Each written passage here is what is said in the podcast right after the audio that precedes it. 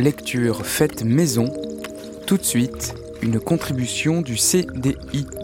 Le CDI, Centre des interrogations, des interprétations, des imaginations ou des irritations, est un espace de réflexion contributif à partager avec le bureau des guides du GR 2013, la coopérative Hôtel du Nord, sur Radio Grenouille et sur le site gr2013.fr pour penser le confinement et préparer l'après.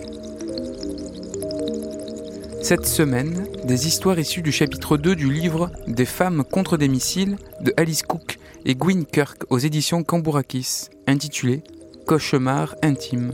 L'histoire est précieuse. Des femmes font des cauchemars.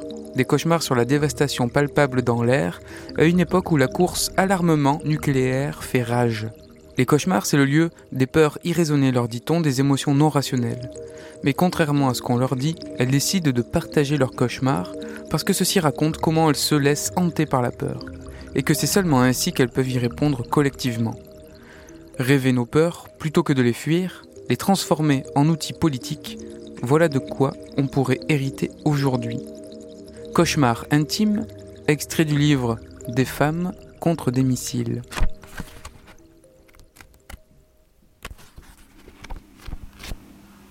C'était une journée claire, dans la grisaille de l'hiver.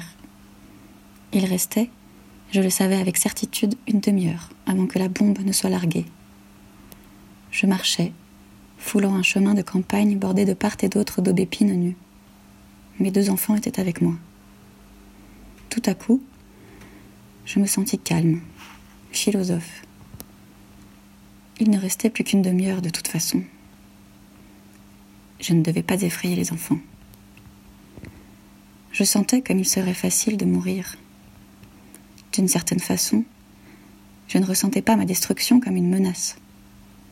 Je pouvais m'accommoder de la mort, qu'elle vienne soudainement et sans que je m'en rende compte, ou alors lentement et de façon tragique, alors que je regarderais mes filles adorées, atteintes par la maladie, et que je saurais que mes amis et ma famille, loin de moi et inaccessibles, seraient également dans la souffrance.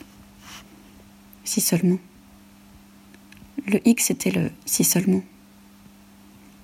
Si seulement signifiait si seulement je pouvais être sûre que les champs et les eaux contaminés, que les arbres et les montagnes renaîtraient un jour, si seulement les aubépines nues se couvraient à nouveau de feuilles,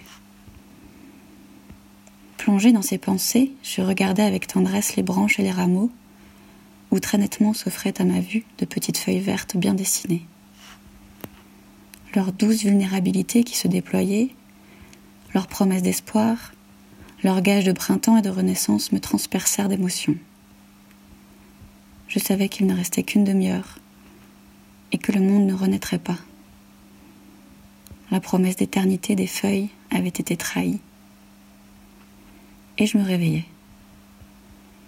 Je fus saisie de me rendre compte que mon émotion prédominante était la gratitude et l'émerveillement d'avoir pu contempler ces magnifiques feuilles avant que le monde ne meure. Kate.